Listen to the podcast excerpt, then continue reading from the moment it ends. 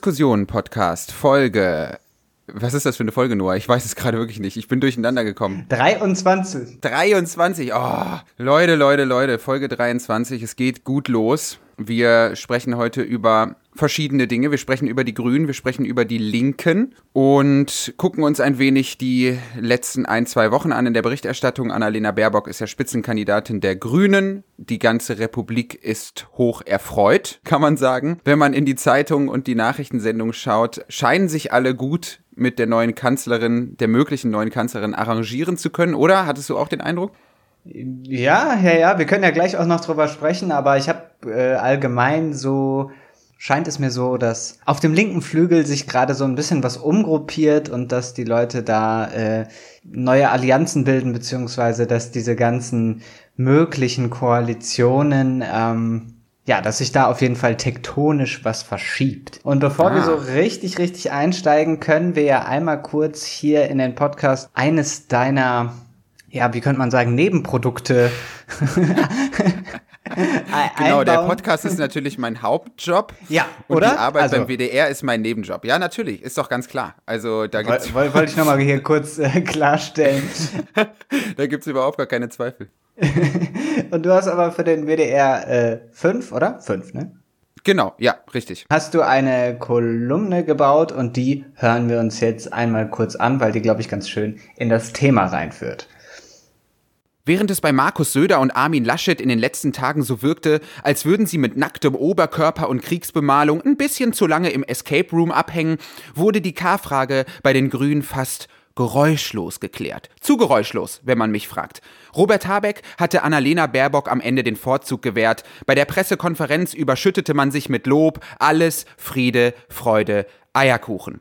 Aber ich sag's wie es ist, liebe Grüne. Ich sag's wie es ist. Mich könnt ihr nicht verarschen. Ich glaub euch kein Wort. Baerbock und Habeck erinnern mich nämlich ganz, ganz verdächtig an dieses eine Paar in meinem Freundeskreis, das ständig süße Paarbilder auf Instagram postet, von denen man aber eigentlich weiß, dass sie regelmäßig den großen Exorzismus gegenseitig an sich durchführen. Das sind so Leute, die auf einer Party sowas sagen wie, äh, Schatz, Wir gehen. Nach außen hin wirkt alles tippitoppi und ein paar Jahre später kommen die ganzen Lügen raus. Sie hat mit einem anderen Mann drei weitere Kinder gezeugt und er ist in Wahrheit nicht BWLer, sondern VWLer. Leute, ich hab's doch durchschaut. Ich hab's durchschaut. Ich trau dem Braten nicht. Aber okay, ich lasse mich mal drauf ein. Ich lass mich, ich bin ein offener Typ. Nehmen wir mal an, es herrscht wirklich ultimativer Frieden bei den Grünen. Man lässt sich ausreden, beginnt seine Sätze mit Ich bin der Meinung das und raucht einen Joint nach dem anderen. Dann wäre meine vorsichtige Frage. Warum? Warum? Als ob es bei den Grünen nicht alle Gründe für ein bisschen Zoff gäbe. Die grüne Jugend beispielsweise will dem Projekt Schwarz-Grün eigentlich einen Riegel vorschieben, während die Partei Älteren sich schamlos an die CDU ranschmeißen. Wie, halt, wie halten die jungen Linken in der Partei das eigentlich aus? Es ist wie, wenn man die eigene Mutter auf eine Ü60-Party begleitet und beobachten muss, wie sie völlig besoffen mit einem schmierigen Typen namens Armin zu Eine neue Liebe ist wie ein neues Leben tanzt. Aber so ist das in der Politik. Die einen streiten zu viel, die anderen streiten zu wenig. Naja, vielleicht gibt es ja in Zukunft einen Mittelweg. Irgendwas zwischen brutalem Machtkampf und inszenierter Harmonie. Irgendwas zwischen Stirb langsam und Sturm der Liebe. Ja, äh, schön, schön, auf den, schön auf den Punkt gebracht. Äh, und du willst nicht die Grünen oder was? Wie ist das jetzt mit dir? Shame on you. ich hoffe, ich muss nicht. Ich hoffe, ehrlich gesagt, ich muss nicht. Ich, ich hoffe, ich werde nicht dazu gezwungen von der Linkspartei. Ich habe das ja das ein oder andere Mal im Podcast schon gesagt. Ich bin ja zweifelndes Mitglied der Linken. Und ähm, ich muss wirklich ehrlich sagen, nur für mich ist die Frage, was wähle ich im September, fühlt sich an wie ein nicht endender kognitiver Escape Room, aus dem ich nicht rauskomme. Ich weiß es nicht. Ich kann es dir nicht sagen. Dieses Kandidaten- und Kandidatinnenfeld, das sich da jetzt so, ja, so langsam so herauskristallisiert, ist schon auch, auch ein gewisses Gruselkabinett, wenn man das mal. Es ist eine Zumutung. es ist eine, bringen wir es auf den Punkt. Es, ja, also, ne, Olaf Scholz hat sich aus der ganzen Sache ja so fein rausgehalten, hat ja immer gesagt, ja, die anderen, lass die mal ihre Streitigkeiten haben und ihre Harmonie. Wir mit der SPD, wir haben die Beständigkeit, wir haben ganz lange Regierungserfahrung. Ich habe ja mit meinen Eltern tatsächlich, wir haben uns hingesetzt an einen Abendessentisch und haben mal überlegt, also wir haben jeder einen Zettel genommen und aufgeschrieben, wie viel Prozent jeweils die Parteien im September bekommen. Kleine Familienwette. Ja, wir sind eine strange Familie. Und ich habe die SPD, ich sehe die SPD bei 13 oder 14 Prozent im September. Ja, Corona war jetzt auf jeden Fall so der Nagel ein bisschen im Sarg der großen Koalition. Ja. Also mhm. man merkt ja jetzt sehr deutlich, dass anscheinend, wenn man jetzt diesen Umfragen irgendwie trauen möchte, merkt man ja sehr deutlich, dass ähm, das Wahlvolk keine Lust mehr auf die große Koalition hat. Also die würden ja jetzt selbst äh, zusammen nicht mehr auf eine nötige Mehrheit kommen und dementsprechend mhm. wäre diese Option sowieso ganz vom Tisch. Und wenn sich die CDU jetzt äh, nicht noch erholt in den Sommermonaten und wenn sich das Gedächtnis der Menschen nicht als sehr äh, kurz äh, erweist, ähm, ja, dann wird es da auf jeden Fall einen deutlich anderen Bundestag geben ab September. So viel zeichnet sich ja jetzt schon ab, das kann man ja schon mal sagen. Absolut, wenn wir uns die äh, INSA-Umfrage angucken, Sonntagsfrage, 23.04., dann sehen wir das auch schon. Ne? Die CDU, CSU ist bei 24 Prozent, die SPD bei 17, die AfD bei 11, die FDP bei 12, die Linke bei 8 und die Grünen bei 23. Ne? Da hast du natürlich dann einfach nochmal eine andere eine andere Sachlage. Also da wäre ja beispielsweise auch Schwarz-Grün jetzt zum jetzigen Zeitpunkt nicht möglich. Das Einzige, was da aus meiner Sicht möglich wäre, wäre so eine, so eine Ampelkoalition, ne? SPD, FDP, Grüne. Weißt du, kann die FDP, lass sie das Digitalministerium haben, dann sind die beschäftigt so. Es ist wie wenn du einem Kind so einen Lego-Bausatz schenkst und dann ist erstmal gut. Mal gucken, vielleicht äh, es ja noch anders. Oder es gibt so eine erweiterte, erweiterte GroKo um die Grünen, so ungefähr, weißt du? Oh, oh, oh. oh Gott. Oh Gott. Oh Gott. Wie viel Bürgerlichkeit kann, kann passieren? Ja, das wäre, ja. ey, da, oh, da will ich eigentlich ehrlich gesagt noch gar nicht dran denken. Nee, ich auch nicht. Also die Süddeutsche Zeitung berichtet am 25.04. von 2159 Neueintritten in die Partei der Grünen in einer Woche, seit Baerbock zur Kanzlerkandidatin ernannt wurde. Da haben Leute, ich weiß gar nicht, ist das viel oder ist das wenig? Ich weiß es gar nicht, ehrlich gesagt. Wie viele Leute sind bei den Grünen Mitglied? Keine Ahnung. Puh. 200.000? Keine Ahnung, vielleicht ist es, vielleicht bin ich da auch völlig, äh, du, ich höre dich schon tippen, du schaust es schon nach. Ich bin äh, sehr gespannt, was da rauskommt. Ja, hier steht jetzt Stand November 2020 ähm, 106.000. Oh ja, okay. Da habe ich ja nur doppelt so viel geschätzt. naja. Also, Baerbock bekommt also den Vortritt vor Habeck. Und wie man so hört, ist diese Entscheidung vor allem wegen Emanzipation so gefallen. Ne? Das gab es immer wieder. Habeck hat auch im Zeitinterview gesagt, dass Emanzipation eine große Rolle gespielt hat. So ist es wohl. Man hat sich ganz still und leise darauf geeinigt. Ich habe ja in meiner WDR-Kolumne schon angekündigt, ich glaube das ja nicht. Was ist aus den Grünen geworden? In den 90ern hat man sich doch noch, weiß ich nicht, die Bierkrüge an den Kopf geschmissen und jetzt soll das alles ganz einvernehmlich sein. Naja, naja, ich weiß ja nicht. ja, man kann einfach, das kann man einfach so verzeichnen. Diese Partei ist einfach verbürgerlicht auf eine bestimmte Art und Weise. Ne? Mhm. Das, ähm, trifft so den neuen also es trifft so das neue Mindset von so einer linksökologischen städtischen Mittelschicht. Also soziologisch kann man das bestimmt, also ich wüsste gar nicht, wie es anders sein könnte. Das ist, das liegt so klar auf der Hand.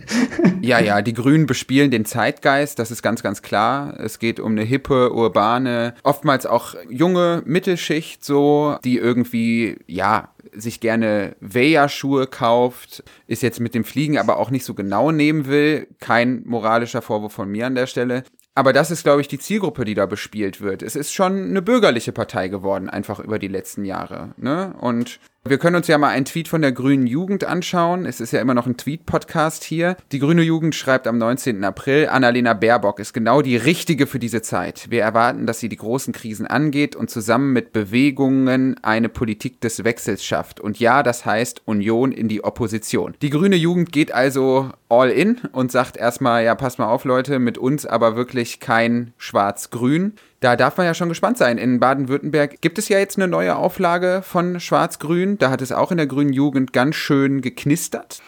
Annalena Baerbock wollte sich selber am Abend der Wahl in den Tagesthemen jetzt nicht direkt darauf festlegen. oh Wunder! Warum denn nur? Ja, man merkt ja schon deutlich, also es kam ja auch so bei Leuten wie Robert Habeck raus, so, ne, man möchte schon regieren, ne, man möchte da schon jetzt einfach drankommen, so. Und da passt es dann natürlich gar nicht, wenn man von Anfang an irgendwie die, die Karten irgendwie komisch mischt, beziehungsweise wenn man da vorher schon was ausschließt, was einem mhm. eventuell ganz wichtig sein könnte nach der Wahl. Ja, und vor allem, ich meine, natürlich, die Grünen schielen natürlich auch auf die Mittelschicht, auf die Bürgerlichen. Und es gibt halt einfach viele Leute, die sich zwischen den Grünen und der CDU entscheiden müssen im September. Und das sind oftmals Leute, die beispielsweise so einem Projekt Rot-Rot-Grün auch extrem skeptisch gegenüberstehen. Ja. Ich habe gestern äh, zu meiner Schande, glaube ich, weiß gar nicht, äh, Maischberger geschaut im Fernsehen und da saß eine Bildjournalistin, Nena Klink heißt die, glaube ich, und die sagte wirklich so, ich habe einfach riesengroße Angst vor Rot-Rot-Grün. Ich habe sie abgenommen. Sie sah so verängstigt aus, ihr stand der Schreck im Gesicht. Und ich glaube, da ist sie nicht die Einzige auf bürgerlicher Seite. Da schauen ja viele, auch, äh, ich sag jetzt mal, bürgerliche Leute aus Westdeutschland ja immer auch nach Berlin, ne? Hier regiert ja R2G. Und mhm. ähm, das erinnert mich immer an Star Wars. Ich habe aber Star Wars nicht gesehen. R2G2 meinst du? ja, genau, genau das ist die Referenz, ja. ja, und da wird er dann immer, oh ja, hier das verlotterte Berlin und so, da kriegen sie es nicht geschissen. Da äh, habe ich mir doch das schwarz-grüne Bavü irgendwie lieber und so. Also die Grünen können sich ruhig eingestehen, ne? Das passt eigentlich. Also sie wehren sich noch dagegen, die grüne Jugend, aber der ökologische Spießer ist doch eigentlich die natürliche Digitationsform des Deutschen, oder? absolut, ja, absolut. Es gibt, glaube ich, kein passenderes Role Model. Der Deutsche findet zu sich und wählt die Grünen. Äh, ein Stammhörer von uns, äh, mein guter Freund Aaron, Grüße gehen raus an der Stelle, hat etwas Wundervolles. Er hat gesagt, die Grünen hatten einfach nur Glück, dass sie sich in den 90ern Grüne genannt haben.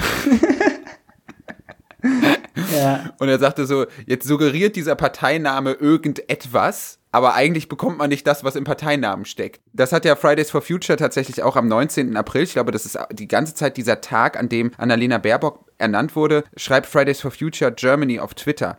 Damit wäre die Personalfrage bei den Grünen geklärt. Jetzt können wir uns wieder der Frage widmen, warum die Partei keinen 1,5 Grad Plan hat. Das Wahlprogramm hat noch immer große Lücken, unter anderem beim CO2-Preis, bei Gas und im Verkehr. Für Baerbock geht die Arbeit jetzt erst richtig los. Und meine Frage ist, wenn die Grünen beim CO2-Preis, bei Gas und beim Verkehr nachbessern müssen, äh, was ist denn dann gut? ja, ich glaube, es gibt einfach irgendwie gerade das starke Bedürfnis, irgendetwas anders zu machen, irgendetwas anderes zu wählen. Ne? Also diese, dass die, dass die Union jetzt so abcrasht, ist halt irgendwie so der bestimmende Faktor und jetzt sucht man halt händeringend nach irgendwas anderem und muss sich jetzt die Grünen so schön reden. Weißt du, wie ich das meine? So, mhm. man muss ja. halt so sagen, so, ja, da ist jetzt äh, der, der Aufbruch und so, ne? Das ist relativ inkonsistent, ja. Ich meine, man muss den Grünen natürlich ein Kompliment machen für das, was sie an Öffentlichkeitsarbeit die letzten Jahre geleistet haben. Das ist einfach sehr smart und sehr klug. Die Wählerinnen und Wähler werden gut angesprochen und so, vor allem junge, hippe, moderne Mitzwanziger, sage ich jetzt mal. Mhm. Und ich meine, die CDU, CSU macht es ihnen auch leicht. Ich weiß nicht, ob du die Schlagzeile mitbekommen hast. Armin Laschet hat ja Friedrich Merz in sein Wahlkampfteam geholt. Ähm, ja. Vor allem für seine wirtschaftspolitische Kompetenz. Und das finde ich lustig, weil das ist ein bisschen wie wenn Schalke 04 Paris Saint-Germain trainieren würde oder so, vom Gefühl her. Na ja, na ja, genug des Zynismus. Zumindest für diese Minute. Jetzt gibt es natürlich aber auch äh, viel Kritik. Wir haben damit selber auch nicht viel gespart. Ich darf erinnern, daran, dass ich schon häufiger einmal die Kritik äh, von Anna Vero Wendland geteilt habe, dass ganz viel auf die Erneuerbaren gesetzt wird und dabei aber einfach Atomenergie ausgespart wird. Das war so ein Punkt, den wir schon mal besprochen haben. Ähm, mhm. Und du hast aber auch aus dem Makroskop, das ist so ein bisschen deine neue Zeitung, oder? Die du gerne ganz liest, Makroskop? Ja, finde ich cool. Ist so ein, äh, so, so ein Wirtschaftsmagazin irgendwie. Sehr ja, keynesianisch. Macht irgendwie ne? Bock. Ja, sehr keynesianisch, genau. Genau. Und da gibt es einen schönen Auszug aus dem äh, Leitartikel von Makroskop zu einem sogenannten Spotlight, also einem wiederkehrenden Thema. Diese Themenüberschrift ist Alles grün, was glänzt. Genau, ich lese einfach mal vor.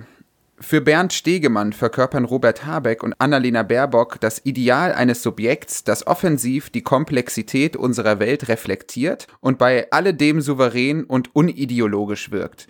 Damit sind die beiden zu Sehnsuchtsfiguren einer neuen Mitte geworden, deren Statussymbole weniger materieller denn kultureller Art sind. So liefert das Parteiprogramm auf neue Zeiten weniger neue Antworten als vielmehr eine neue Legitimationserzählung. Es ist der exzellente Arbeit der PR-Abteilung und den Spin-Doktoren zu verdanken, dass die Grünen scheinbar mühelos im Chaos der Zielkonflikte navigieren.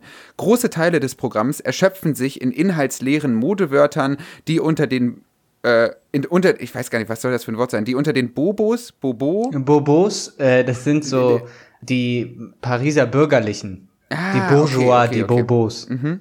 Gut, ich lese den Satz einfach nochmal vor. Große Teile des Programms erschöpfen sich in inhaltsleeren Modewörtern, die unter den Bobos der neuen Mitte beliebt sind, aber wohl kaum die Risse der Gesellschaft werden kitten können. Bunter, vielfältiger, feministischer, kreativer, offener, nachhaltiger, digitaler, multilateraler, demokratischer und europäischer sowieso soll sie werden, unsere Zukunft. Doch gerade auch der grüne Bauplan für Europa zeugt von gehöriger Naivität und Realitätsverweigerung. Ja, ja, ja, das ist doch mal eine kritische Stimme, die Makroskop da bemüht, aber ich würde ganz gerne mit dir über einen Punkt vorher sprechen, nämlich das unideologisch wirken.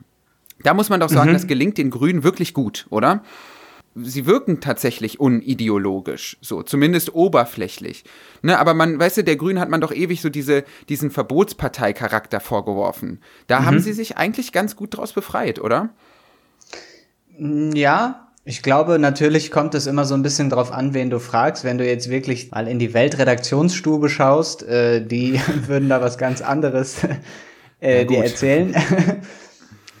Und hm, auf jeden Fall in der öffentlichen Wahrnehmung, da hast du recht. Ja, da habe ich so das Gefühl, gelten sie nicht so als sonderlich ideologisch verbohrt, sondern haben sich halt das vielleicht auch so ein bisschen von Merkels Regierungsstil abgeschaut dass mhm. man irgendwie als nicht so sonderlich vernarrt in bestimmte Positionen wirken möchte, sondern eher so wandelbar, adaptiv. Ähm, mhm, mh. Und das muss gar nicht so sein, aber ich glaube, es reicht schon, wenn der Eindruck entsteht.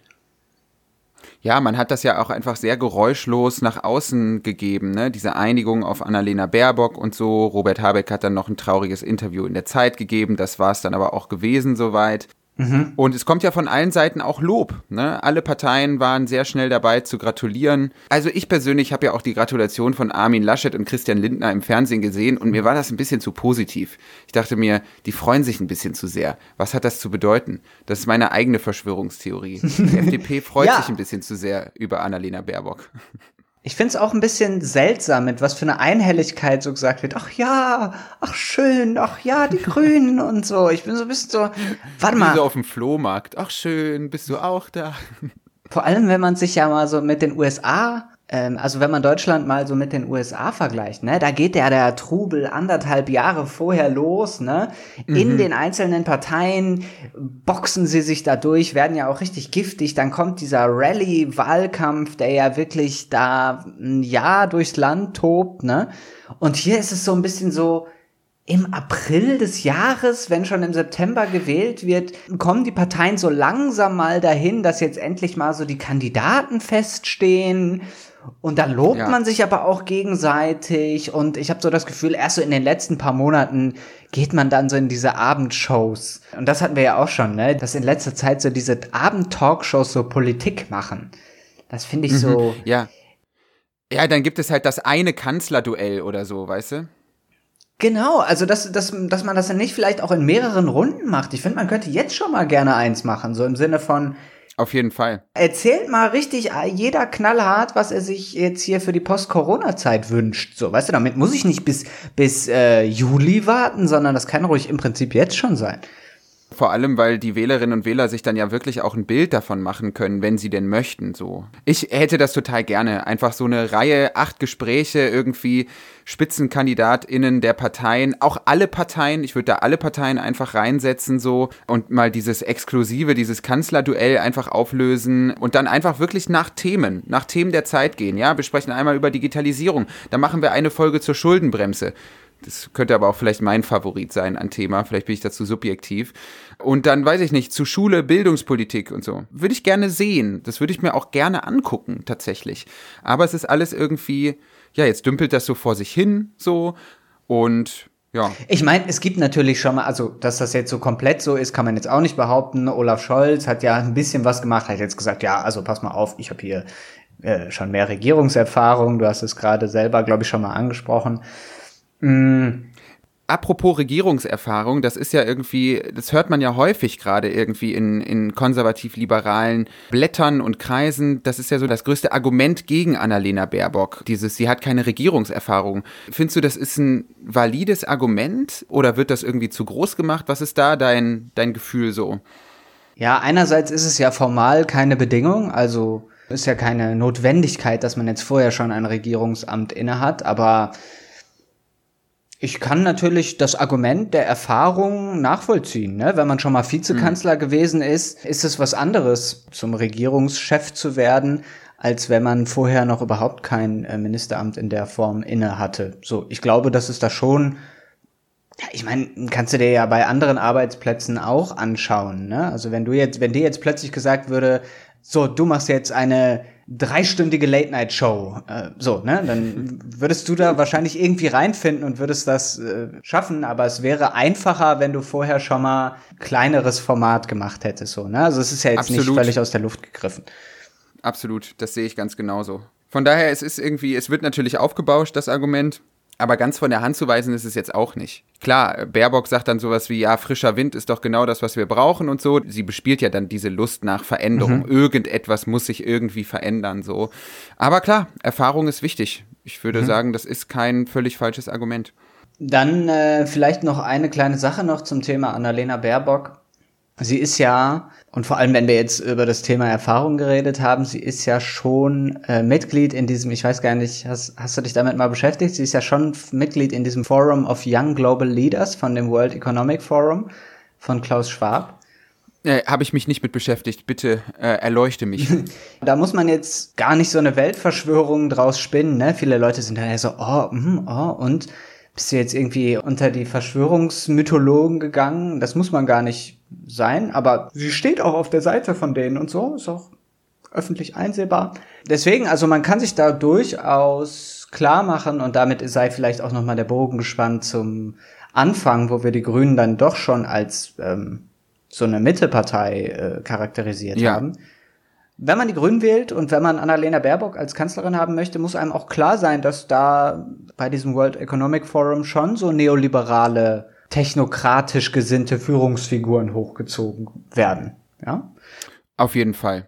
Also wenn man die Grünen einfach immer noch für die alternativen Hippies aus den 80ern hält, das ist einfach blauäugig, ne? Das, das muss man schon wissen, mit wem man es da zu tun hat. Ohne jetzt zu sagen, oh, hier die Grünen, die sind Teil einer großen Weltverschwörung, die dich in ewigem Lockdown halten will. So, so meine ich das gar nicht, aber ähm, Nee, also ich, es gibt einfach diese Bewegung hin zum Bürgerlichen. Es gibt natürlich, ich kenne ja auch unzählige Leute, die selbst in, der, in den Grünen sind, da sind sehr vernünftige und kluge Leute dabei. Anna Dibari war ja beispielsweise in diesem Podcast auch schon zu Gast. Mhm, ja. Und die würde ich jetzt auch spontan doch dem linken Flügel der Partei zuordnen, Grüne mhm. Jugend und so. Und die Grüne Jugend ist ja auch wirklich sehr linksorientiert. Aber das, was man da irgendwie äh, in der Parteispitze macht, das ist doch irgendwie relativ, ja, moderate, mittige Politik so, das würde ich schon irgendwie sagen. Und ja, ich meine, wir können uns im Laufe der nächsten Wochen ja das Wahlprogramm der einzelnen Parteien auch nochmal äh, genauer anschauen. Aber ich bin es jetzt auch mal überflogen und kann schon mal sagen, der große Wurf ist das wahrlich nicht so. Ja, also ich habe ja gedacht, gut, wir brauchen jetzt richtig viel Kohle für die Modernisierung unserer Gesellschaft wegen Klimaschutz etc. pp. Aber auch die Grüne ist jetzt nicht unbedingt dafür, die Schuldenbremse abzuschaffen und da mal wirklich richtig Kohle in die Hand zu nehmen, was ja nötig wäre. Das mhm. alles soll es eben nicht geben. Aber man will es sich natürlich mit dem Mittelstand auch nicht so von Anfang an so verbauen. Ne? Schulden ist ja immer noch das große Angstthema der Leute. Friedrich Merz hat ja jetzt auch gesagt, Deutschland wäre in der Liquiditätsfalle angekommen. Die Kassen wären leer. Ich frage mich bei solchen Sachen immer, um einen kleinen Witz von Sebastian Stille aufzugreifen, wenn die Kassen des Staates leer sind, warum fährt da eine S-Bahn? Kann mir das jemand erklären? Aber naja. Ja, das ist mal eine gute Frage. Da denk mal drauf rum. ja, genau. Das werde ich die nächsten Wochen machen, versprochen. Wobei, sag mal für mich nochmal, Liquiditätsfalle, das ist doch nicht, dass die Kassen leer sind, oder? Doch, also Friedrich Merz meint damit tatsächlich, so wie ich es jetzt verstanden habe, dass äh, Deutschland sich einfach durch die Aufnahme von Corona-Krediten überschuldet hat. So. Ich habe jetzt mal nochmal ganz schnell hier äh, kurz gegoogelt. Äh, Wikipedia sagt, Liquiditätsfalle ist in der Volkswirtschaftslehre ein von mhm. John Maynard Keynes eingeführter Begriff für den Teil der Kurve der Liquiditätspräferenz, mhm. in welchem die Geldnachfrage zu Spekulationszwecken unendlich elastisch wird. Ich habe nichts verstanden, ist aber auch nicht schlimm, weil das war die Kritik von vielen Ökonomen, dass er das Wort völlig falsch verwendet. Ah, okay, ah. Äh, Maurice Höfgen hat das beispielsweise auch, Politiker der Linken und Makroökonom hat das auch getwittert, der sagte so, er könnte ihm in relativ kurzer Zeit, in einem Jahr auch das nötige wirtschaftspolitische Update drauf schaffen, wenn Friedrich Merz nach Nachhilfe sucht, er, er stünde quasi bereit. Aber das war so die Kritik daran, ne? dass er das einfach völlig falsch verwendet hat. Er wollte quasi dieses Horrorszenario aufzeichnen. Wir haben kein Geld mehr, der Staat ist pleite. Ach mhm. ja. Ich hatte letztens tatsächlich überlegt, ob ich so eine Reportage für ein WDR mache, so featuremäßig, dass ich einfach in die Innenstadt gehe und die Leute frage, habt ihr die Inflation gesehen? Wisst ihr, wo ich zur Inflation komme? Obwohl das ist ja jetzt, das ist ja jetzt aktuell äh, schon, äh, wir, wir schweifen jetzt so ein bisschen ab, aber das ist ja jetzt schon gerade ein, äh, ein Thema, ne? Das wurde ja auch bei der EZB jetzt bei dem offenen Gespräch irgendwie, glaube ich, letztens hat ja? die EZB so eine, äh, wir, wir beantworten Ask Us Anything so ungefähr. Und dann kam halt auch Q&A auf Instagram. ja. mit Christine Lagarde. nee, mit dieser Isabel Schnabel, die ist, glaube ich, relativ weit da oben drin in dem, äh, ah, ja. in dem Management. Und da hat sie dann gesagt, na ja, es gibt schon, also bei einzelnen Produkten jetzt, ne, vor allem Baustoffe, glaube ich, sind schon irgendwie so um 20 Prozent angestiegen oder irgendwie so. Ich mhm. Äh, bitte nicht mich festlegen auf die Zahlen. Und sie hat mhm. jetzt dann gesagt, ja, man sollte noch nicht komplett davon sprechen, weil dann immer die Frage ist, wie wichtig dieser Artikel insgesamt in dem Produktkorb ist, so ungefähr. Ja? ja, genau, so wird Inflation ja tatsächlich auch gemessen. Mhm. Ne? Es, es, geht wirklich um einen Korb von Produkten, die man sich anschaut und sich dann eben anguckt, werden die teurer oder günstiger. Aber also so, so komplett, dass jetzt nicht einzelne Verbraucherpreise ansteigen, ähm, also so ist das auch nicht. Also das gibt schon, punktuell gibt es schon aktuell manchmal inflationäre Tendenzen, so wie ich das verstanden habe. Dann können wir uns ja vielleicht für die nächsten Wochen irgendwann mal vornehmen zu schauen, wo kommt das her, woran liegt das, ne? Weil das ja. hat ja oftmals auch unterschiedliche Gründe so. Aber das heben wir uns für eine andere Folge auf. Das ist auf jeden Fall spannend genug, um eine ganze Folge drüber zu machen. Wir könnten uns jetzt, wenn es zu den Grünen von deiner Seite, oder bist du umgestimmt? Wählst du jetzt doch die Grünen nach der, nach der halben Stunde hier? Nee, ich, äh, ne, ich halte mich im Wagen noch. Ich habe noch keine Wahlentscheidung äh, getroffen, mein Lieber. Du hast ja auch ein Wahlgeheimnis, ne? Dass ja. ich dich jetzt hier so nötige on air, ist ja auch eine Frechheit. Ach Mensch. Es sei dir erlaubt, ich gönn's dir, aber ich werde noch nicht nachgeben.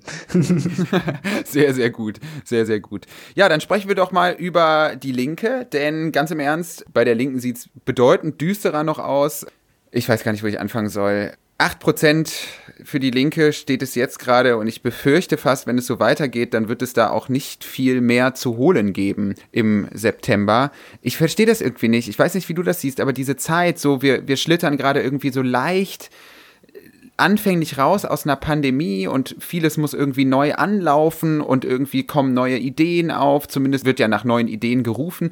Ergo eigentlich die Zeit für linke moderate linke Politik, sage ich jetzt einfach mal. Mhm. Äh, unglaublich viele Menschen haben ihre Arbeit verloren durch Corona. Es gibt viel mehr Langzeitarbeitslosigkeit. Also, weiß ich nicht. Als würde man mit einem Hammer gegen eine Tür klopfen und es macht niemand auf. Was ist mit der Linken los? Man hört nichts, oder? Kommt mir das nur so vor? Man kriegt natürlich schon so ein bisschen was mit, je nachdem, wie stark man so jetzt sich die Medien reinfährt und über auf Social Media unterwegs ist und alles Mögliche. Aber du hast schon recht, das ist ja so die ewige Krux, ne? Dass ja, wenn du die Leute direkt fragst und nicht die Linke erwähnst und eigentlich eher linke Politik denen beschreibst, sind super viele so, ja, finde ich gut, ja, nee, toll, wäre ich mhm, dabei. Ja. Und dann sagst du, okay, würdest du die Linke wählen? Und dann sagen wir, was, nee, also Ah, nee, bitte. also bitte, nee, ich bin doch hier mhm. kein, kein Ex-SEDler oder so, ne? Ich, ja, genau. Ich wähle doch nicht die Linke, ja, ist schon, es gibt natürlich auch äh, Gründe für die Kritik, da kommen wir vielleicht gleich auch noch zu, aber ich weiß auf jeden Fall, was du meinst. Es gäbe eine Nachfrage, die auch bedient werden könnte, aber irgendwie ja. wird sie von der Partei nicht genutzt. Ja. Irgendwie hat man diesen Eindruck. Ne? Also ich meine, die Öffentlichkeitsarbeit der Linken ließ immer schon zu wünschen übrig, aber jetzt gerade in so einer Zeit, da habe ich schon irgendwie den Eindruck, da könnte, da könnte dann doch irgendwie ein bisschen mehr kommen, ehrlich gesagt. Ich habe einen Tweet mitgebracht von äh, Maurice Höfgen, den wir eben auch schon mal erwähnt haben, der in diesem Podcast auch des Öfteren schon zur Sprache kam. Und der schreibt am 10. April, und das finde ich ist eine sehr interessante Formulierung. Die Linke braucht vor allem mehr Substanz, nicht mehr Haltung. Haltung ist einfach, Substanz nicht. Substanz ist aber nötig, um konkrete Lösungen für konkrete Probleme zu haben. Schön auf den Punkt gebracht. Finde ich auch. Ich finde, das klingt erstmal kontraintuitiv, ne? Weil Haltung ist doch so ein total positiv besetztes Wort in der Linken. Man muss Haltung zeigen und aufstehen gegen dies und jenes und das und so. Und Maurice Höfgen, der ja selber irgendwie auch im Büro von Fabio De Masi arbeitet, der sagt jetzt einfach, die Linke braucht vor allem mehr Substanz und nicht mehr Haltung. Was glaubst du, was meint er damit? Ich glaube, er hebt auch darauf ab, dass häufig äh, wahrscheinlich identitätspolitische Fragen und so Allgemeinplätze im Vordergrund stehen, dass es eher darum geht, ne, sich auf die moralisch richtige Seite zu schlagen und dabei gerät so ein bisschen diese andere Seite der Leute, die sich halt in die Arbeit reinknien. Und vor allem, er meint wahrscheinlich auch die finanzpolitische Arbeit. Das bricht einfach ein bisschen weg. Ähm, ja, äh, im Business Insider gab es einen Artikel, den wir auch wahrscheinlich dann verlinken werden, wo mal so ein bisschen auch hinzugefügt wird, dass es halt eben nicht nur Fabio De Masi ist, der ja jetzt auch nicht mehr antritt für die nächste Legislaturperiode, mhm. obwohl er ja, ich meine, er war ja bei Böhmermann und hat da diese ganze Nummer mit Wirecard erklärt ganz wichtiger Politiker einfach. So, wer ihn nicht kennt, ist ein Wirtschafts- und Finanzpolitiker der Linken, war irgendwie super prägend in diesem ganzen Wirecard-Skandal und auch in diesem Bankenskandal in Hamburg. Jetzt fällt mir gerade der Name gar nicht ein. Aber also, der hat ganz wichtige oppositionelle parlamentarische Arbeit gemacht und ist auch nicht alt. Wie alt ist der? 40 oder so? Ja, ja, irgendwie sowas um die Ecke. Der ist eigentlich so in seinem besten, in seinem besten Alter wahrscheinlich, ja. Genau, und der bewirbt sich jetzt eben nicht nochmal.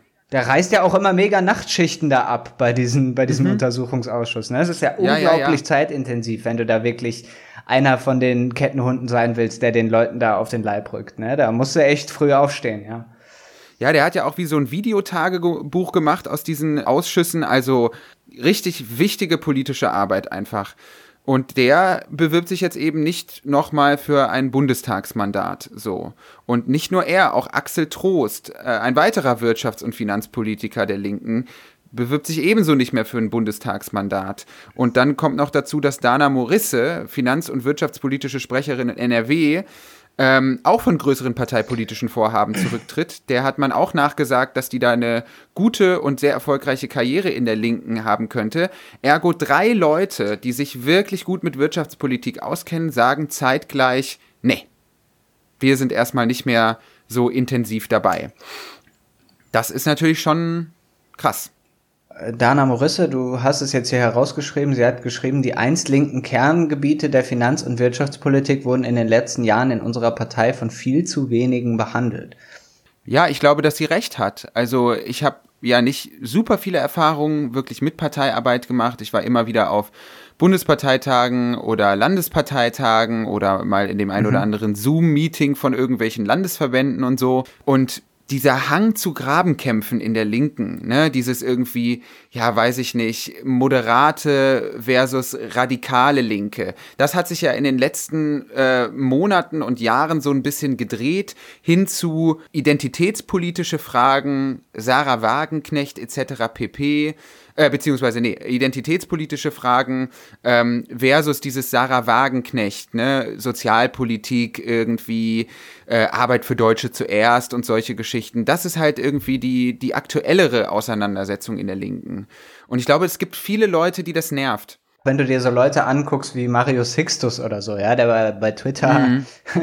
irgendwie einer der äh, Stichwortgeber so von dieser eher Bürgerlinken ist, der sagt dann irgendwie, ja, die einzelnen linken Parteien, die isolieren ihre rechten Elemente so, ne? Also die mhm. SPD hätte das mit Thilo Sarrazin gemacht, die Grünen hätten das mit Boris Palmer gemacht und jetzt müsste das die Linke eben auch mit Sarah Wagenknecht tun, ja? Da wird dann immer mhm wird sie dann in diesem Hufeisending, wird sie dann immer da verortet, dass sie ja eigentlich dann irgendwie auch schon wieder rechts wäre, so ungefähr, ne? Ja. Also ich bin auch kein Die Hard Wagenknecht Fan.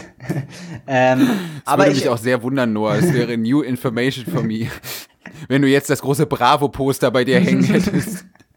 Ich muss sagen, dass ich trotzdem ihre Analyse, was das angeht, ne, also wir können vielleicht auch nochmal einen kleinen Ausschnitt aus dem, was sie bei Markus Lanz gesagt hat. Vielleicht können wir da auch noch einen Tweet reinbauen, der das irgendwie abbildet. Sie kritisiert, dass der Neoliberalismus und der identitätspolitische Linksliberalismus so das gleiche Milieu bedienen. Ne? Und zwar dieses großstädtische Just-Milieu, das wir auch gerade schon mhm. So ein bisschen beschrieben haben als so die neue Driving Force der Grünen. Ja? Mhm. Also, ne, um das nochmal irgendwie zu übersetzen, es geht da dann viel um Identitätsfragen, es geht viel um Geschlecht, es geht viel um Herkunft, es geht viel um Repräsentation, es geht viel um Empowerment, es geht viel um individuelle Verantwortung, bitte benutzt keinen Plastikbecher etc. pp. Das mhm. ist, glaube ich, so das, was sie meint, ne? So dieser Konnex aus Neoliberalismus und identitätspolitisches linksliberales Milieu so. Ich glaube, das ist das, was sie kritisiert. Es geht gar nicht mehr darum, diesen Leuten gar nicht mehr darum, irgendwie ein schlagkräftiges Kollektiv zu bilden, was jetzt irgendwie wirklich in Aktion treten würde. Und das kann man jetzt auch wiederum kritisieren, weil es gibt ja die Fridays for Future Bewegung, die sich ja relativ effizient organisiert, aber das mal beiseite gelassen. Der Vorwurf von Wagenknecht ist dann, man würde sich da eigentlich nur noch so für das eigene moralische Wohlbefinden irgendwie für diese Dinge engagieren und gar nicht mehr gar nicht mehr, um wirklich armen Leuten zu helfen, so ungefähr. Ich finde, das ist nicht ganz von der Hand zu weisen, ehrlich gesagt. Ich kann das natürlich auch verstehen. Ich finde dabei immer, da hole ich jetzt vielleicht ein ganz kleines bisschen aus, bei diesen ganzen Debatten ja, finde ich, find ich allerdings manchmal so ein wenig seltsam, dass häufig suggeriert wird, dass sich diese unterschiedlichen Anliegen ausschließen. Ja, ja also genau. im Sinne von so, mhm. so jetzt sollen mal alle Leute, die irgendwie identitätspolitisch irgendwas mit Rassismus ähm, besprechen wollen oder so, sollen jetzt mal die Klappe halten. Jetzt wird hier mal wieder für den hemdsärmeligen Bäckerslehrling wird jetzt hier mal wieder Politik gemacht. So, weißt du, wo ich mir auch denke, na ja, gibt es diesen Arbeitertyp, auf den da abgezielt wird? Gibt es den in der Form überhaupt noch? Ja, das ist auch manchmal ein Gedanke, den ich habe. Und diese Diskussion ist ja schon alt, ne? Der Haupt- und der Nebenwiderspruch ja. bei Marx. Ja, da gab es Generationen von Feministinnen, die dann gesagt haben, ja, hm, was ist es denn?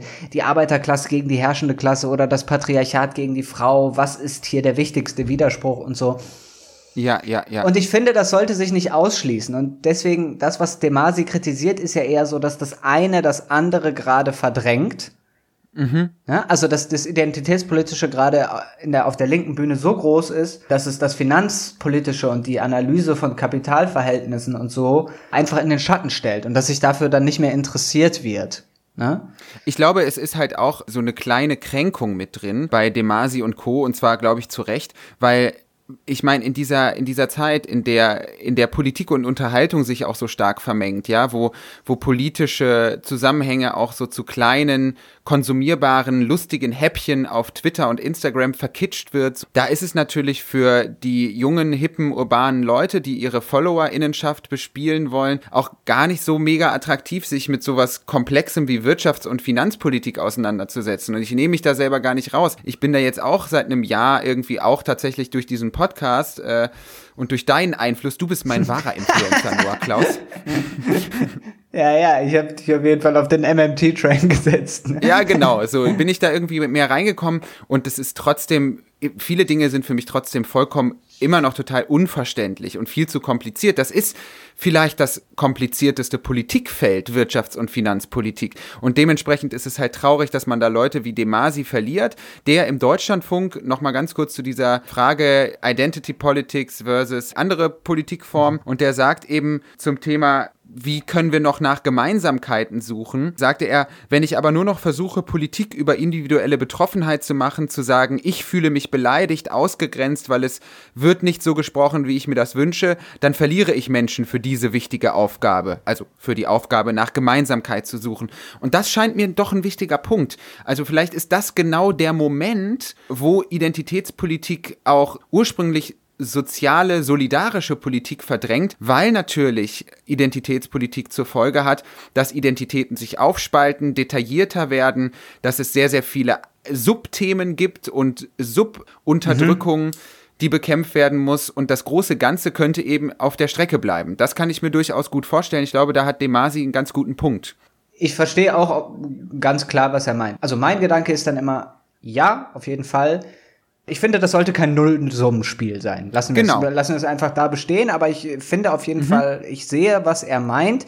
Er fühlt sich im Prinzip, das klingt jetzt so hart, aber irgendwie verraten oder äh, ohne Rückendeckung, wenn er da vorne sich mit irgendwie Jan Marschalek fetzt und versucht, da so einen, so einen riesigen börsennotierten Konzern da ähm, dran zu kriegen und in, im Hintergrund ist da nur so, arr, äh, keine Ahnung, dein Pronomen, äh, ne, du hast das Falsche benutzt. Irgendwie sowas ist jetzt wieder auch nur so ein Talking for Points und plakativer, aber so vom Prinzip her. Demasi wird ja tatsächlich im Spiegel noch deutlicher, allerdings jetzt ein wenig weg von diesem It-Poll-Thema. Äh, er sagt, eine Linke, die zwar den Kapitalismus kritisiert, sich aber für Wirtschaft nicht interessiert, ist wie ein Kfz-Mechaniker, der den Motor nicht versteht. Das ist natürlich schon oh, ganz schöne Breitseite gegenüber der, der Partei. Und ich muss ehrlich sagen, ich finde zu Recht in gewisser Weise. Mhm. Wenn man da halt so Figuren wie Demasi und Trost und Morisse irgendwie so verbraucht, ähm, weil man sie irgendwie nicht, weil man, weil man ihnen keinen guten Platz zuerkennt, dann muss man sich darüber, finde ich, nicht beschweren. Denn mit Kapitalismuskritik spart man da ja nicht. Genau, genau. Eigentlich müsstest du das verbinden. Ne? Du müsstest das, was da vorne dann gemacht wird von solchen Leuten, müsstest du eigentlich effizient den Leuten übersetzen und sagen, man muss dann auch wirklich zu den Leuten gehen, denen es wirtschaftlich problematisch gibt und die ja nicht die häufig nicht die äh, Ressourcen haben, um sich jetzt, äh, weißt du, Donnerstagabend nach der Arbeit irgendwie noch zu sagen, so, äh, ich arbeite mich jetzt mal hier äh, speziell in die Causa Cum-Ex ein, weil ich ja mhm. sonst nichts zu tun habe oder so. Ne? Mhm. Also auch wieder sehr plakativ formuliert, aber ähm, so, und das, da müsste es eigentlich einen Austausch geben eine Übersetzungsarbeit eben. Und eigentlich müsste man das halt ganz nach vorne stellen aus meiner Sicht. Halt so Wirtschafts- und Finanzpolitik. Jetzt gerade in Zeiten von Neuverschuldung durch die Corona-Spritzen und so. Das Ach, ich weiß nicht, da müsste man eigentlich richtig nach außen gehen. Ich meine, Susanne Hennig-Welso, eine der Spitzenkandidaten neben Janine Wissler, nicht Spitzenkandidaten, sondern Vorsitzenden der Linkspartei, war ja auch bei Markus Lanz und wurde da auch gefragt, ja, was ist mit einer Vermögensteuer? Wie hoch soll die denn sein? Und sie sagte dann, sie hat die Zahl jetzt gerade nicht parat. Wo ich mir dann so denke, oh, ganz im Ernst, also setz dich halt zu Markus Lanz und weiß, was du für einen Vermögenssteuersatz einführen willst. Das sind ja entscheidende Fragen. Und ich finde, das wirkt dann einfach, das wirkt irgendwie nicht so, nicht so sattelfest. Mhm. Ja, es gibt irgendwie auch eine schöne Statistik von Infratest DIMAP aus Januar 2020. Da trauen zwei Prozent der Deutschen der linken Wirtschaftskompetenz zu. Zwei Prozent. Das ist wirklich sehr, sehr wenig. ja, ja. Zwei Prozent. Boah. Tja. Das ist, kommt nicht über die 5%-Hürde. Ja, spiegelt auf jeden Fall die Arbeit von äh, solchen Menschen wie den drei genannten dann halt echt äh, leider nicht richtig wieder. Und das ist schade. Ja, und dabei ist die Vermögensteuer aus meiner Sicht ja irgendwie eine sehr interessante Idee. Und auch da tut sich die Linke ja schwer. In der Linken höre ich auch viel zu oft dieses Argument, ja, wenn wir uns das alles leisten wollen, Schulen sanieren etc. pp., dann müssen wir ja die Reichen besteuern. Das liegt so auf der Hand, das Argument quasi so aufzuziehen im Sinne von, ja, wir besteuern die Reichen ja nur, damit wir genug Geld haben. Ich persönlich und wie gesagt, da kommt die MMT dann ja wieder durch. Also es gibt kein Finanzierungsproblem des Staates, sage ich jetzt mal. Das Geld ist da, es, man kann sich das ja besorgen. Aber es gibt eben andere Gründe für eine Vermögenssteuer, wie beispielsweise Gerechtigkeitsgründe und Steuern sind ja auch für andere Sachen gut. So. Diesen Grund würde ich mal nicht so weit unten anschlagen, denn schau dir mal an. Mach ich doch gar ja. nicht. ja, nee, aber wirklich, weil Klar, natürlich könnte jetzt der Staat sagen, so, komm mal hier, pass mal auf, geht jetzt hier, ching, ching, äh, die Fufis werden jetzt hier durch den Club geworfen. Aber. Was der Staat freitagsabends eben so macht. ja. ne, die reichen Leute sind ja extrem gut durch die Pandemie gekommen, wenn du dir mal, also es wird ja völlig lächerlich, wenn du dir anschaust, was teilweise die Reichsten der Reichsten an Zugewinnen haben in dieser Zeit. Mhm. Und ja, also dass, dass man da jetzt so eine Art solidarische Abgabe verlangt. Da kommt ja dann doch der Linke in mir durch. Das finde ich äh, irgendwie gar nicht schlecht. Äh, ich bin auch absolut dafür. Super interessant finde ich ja zum Beispiel auch den Gedanken, ich weiß gar nicht mehr, wer den hatte. Thomas, doch, Thomas Piketty, glaube ich. Mhm. Dass so eine Art Erbe für jeden installiert wird. Kennst du die Idee? Nee. Dass man halt so eine Abgabe macht von den reichsten Menschen, oder es geht dann halt ab irgendwann los und dann gibt es so eine Art Reichtumsabgabe, so eine Vermögensabgabe und die wiederum soll so eine Art egalitäres Erbe der Gesellschaft an alle finanzieren. Und ich glaube, der Plan wäre dann im Prinzip jedem Menschen, der sein, ich weiß nicht, 25. Lebensjahr vollendet oder so, irgendwas zwischen 80 und 100.000 Euro zu geben. Mhm.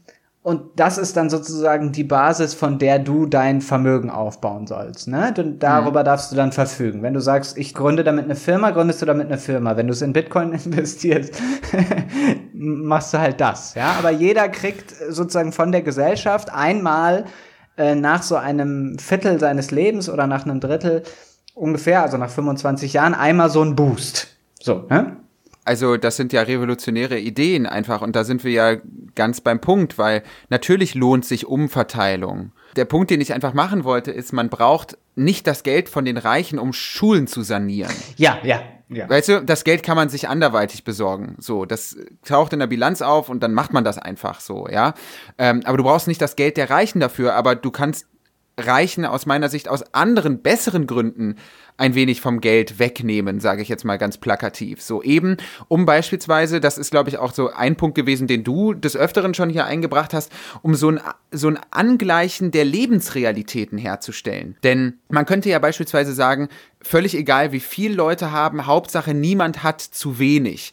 Aber da klafft ja dann trotzdem der Zugang zur Welt so eklatant auseinander. Wenn du einerseits die Leute hast, die irgendwie auf engem Raum in Berlin wohnen, ja, weiß ich nicht, äh, die, die Familie mit drei Kindern in einer, in einer Dreizimmerwohnung oder so. Und ja. gleichzeitig hast du Leute, die irgendwie pro Minute 20.000 Euro verdienen gefühlt oder so, weiß ich nicht, irgendwelche Fußballer und so. Das ist natürlich, das liegt zu weit auseinander im Weltzugang und im Realitätszugang so. Und das ja. muss man eben angleichen wie erleben Leute die Welt? Wie unterschiedlich erleben Leute die Welt? Das ist, glaube ich, einfach der entscheidende Punkt. Und dafür kannst du eine Vermögensteuer einführen und die einfach nach unten durchreichen, so. Oder du machst es halt eben, wie Piketty halt sagt, dass du dieses Mindesterbe hast oder so. Es gibt ja ganz viele unterschiedliche Ideen, wie man das gut machen kann.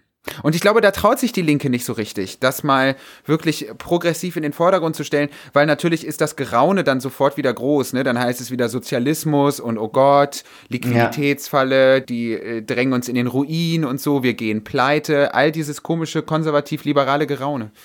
Naja, und auch die Leistungsträger sollen jetzt hier belastet werden und so, ne? Da ja, ja. kannst du ja schon den, äh, das, was die FDP dann sagt, das kannst du dir ja jetzt schon ausrechnen. Leistungsträger, my ass, ey. Als ob so ein obszöner Reichtum irgendwie rechtfertigbar wäre. Als ob man da sagen könnte, das ist wirklich, das ist ehrliche Arbeit gewesen. Ne? Der Jeff Bezos, der hat sich morgens hingesetzt, hat nicht zu lange Zeit verschwendet mit seinem Kaffee trinken und dann hat er mal Loch, der Junge. Dann hat er richtig was in die Hand genommen. Oh Gott, ey. Ja, klar. Ja, absolut. Äh, die Logik kann ich nachvollziehen. Also, wir halten fest. Äh, die Grünen. So, jetzt kommt das Klausurrelevante. jetzt kommt das Klausurrelevante. Naja, also, was kann man festhalten? Die Grünen verbürgerlichen, das kann man irgendwie äh, deutlich, ja. deutlich verzeichnen einfach. Die ähm, Kretschmanisierung ähm, der Grünen. Wir konstatieren die Kretschmanisierung der Grünen in Verbindung mit. ja, Also das ist auf jeden Fall ein Punkt. Es gibt noch Widerstand aus der grünen Jugend etc. pp. Ja. Aber der Prozess ist da. Mhm. Und wenn man sich jetzt dann als Mensch, der im äh, linken oder im nichtbürgerlichen Lager äh, unterwegs ist, wenn man sich dann anguckt, was man noch wählen könnte, gäbe es noch äh, die Linke. Und da haben wir jetzt aber gesagt, die krankt jetzt auch an diesem Streit zwischen Finanzpolitik und äh, identitätspolitischen Vielleicht Erwägungen. Sie sich ja noch mal irgendwie gefangen. So wie gesagt, die Zeit verlangt eigentlich danach. Es ist, glaube ich, eine gute Zeit für linke Politik. Und das, was du gesagt hast in der Mitte der Folge, stimmt total. Wenn man die Leute nach dem Mindestlohn fragt oder so, dann hast du dafür absolute Mehrheiten in der Bevölkerung. Und das ist immer so. Hat sich ja jetzt auch beim Mietendeckel nochmal gezeigt. Ne? Also die Berliner Ja. Bevölkerung war schon dankbar dafür, einfach, dass die Mieten gesenkt wurden. Ne? Und jetzt flattert's bei Ja. allen rein. Ja, hier kommen mal 200 Euro mehr im Monat und so. Das ist ja wirklich, Mhm. da kriegst du ja wirklich direkt mit, dass die Leute eigentlich eine Unterstützung, ähm, diese unter Form von Unterstützung eigentlich gut finden. Und jetzt Mhm. wäre es eigentlich an der Bundespolitik auch sowas umzusetzen. Aber da sitzt halt eben das bürgerliche Lager momentan noch im Sattel und das könnte ja dann ab, ähm, ja, ab September vielleicht nicht mehr ganz so der Fall sein. Die Grüne Jugend hat ja auch dazu schon mal vorgelegt. Ich meine mich an einen Tweet zu erinnern, äh, dass da gefordert wurde, wirklich die Mietpreisbremse dann auch bundesweit einzuführen. Das ist ja auch etwas, was man schnell irgendwie falsch verstehen konnte. Das Bundesverfassungsgericht hat jetzt die Mietpreisbremse als politisches Instrument nicht per se als verfassungswidrig eingeführt. Es ist einfach nur keine Ländersache. Das wurde da ja Ja, ja, festgestellt. es war ne? eigentlich eine formale Sache, ne? Also, und Genau. das wussten ja eigentlich auch die linken Parteien ganz gut Mhm. äh, hier in Berlin. Also, die wussten ja eigentlich, dass es jetzt verfassungstechnisch nicht so richtig gedeckt ist, aber Vielleicht war es trotzdem eine wichtige Erfahrung. Natürlich auf dem Rücken der Mieterinnen und Mieter. Ich hoffe nicht, dass da dieses Kalkül vorherrschte bei der Entscheidung. Aber jetzt hast du zumindest in einer Großstadt mal gesehen, wie das die Lebensqualität der Menschen auch verbessern kann. Einfach mal ein bisschen weniger bezahlen zu müssen. Gibt es ansonsten gibt es von dir noch Nö. wichtige Takes zum Thema? Linke Nein, nein, nein, Grüne? keine Thementakes mehr, nur die, äh, das Angebot. Wir machen euch das Angebot, uns zu bezahlen. Man kann uns natürlich finanziell unterstützen unter paypal.me slash Diskursionen. Könnt uns auch gerne eine persönliche Botschaft dazu schreiben. Wir lesen alles vor. Das habe ich schon mal versprochen. Seitdem kommt kein Geld mehr. Tja. Naja, aber schön war es nur. Herzlichen Dank äh, für deine Expertise. Ja. Das war doch wieder fein. Vice Und wir hören versa. uns Vielen in Dank. Bälde. Das tun wir. Die nächste Folge kommt auf jeden Fall. Wann ist immer so ein bisschen variabel, aber sie kommt auf jeden Fall. Wir sitzen immer Voll. wieder dran. Manchmal braucht die eine oder andere Folge länger, manchmal die eine oder andere Folge ein bisschen weniger lang. Ja, ist, schaut auf jeden ist. Fall nach. Es ist, wie es ist, genau. Genau. Es ist, wie es ist, Leute. Wir wollen uns hier auch nicht überarbeiten. Ne? Nicht, dass wir am Ende die Grünen. Manchmal den lieben Gott auch einen guten Mann sein lassen. Oh nee. Oh nee, jetzt, jetzt klinge ich schon. Oh nee. Na komm, äh, lass uns vom Schluss machen. Ich klinge schon wie so ein Wir machen 50-Jähriger. ciao, ciao. ciao, ciao.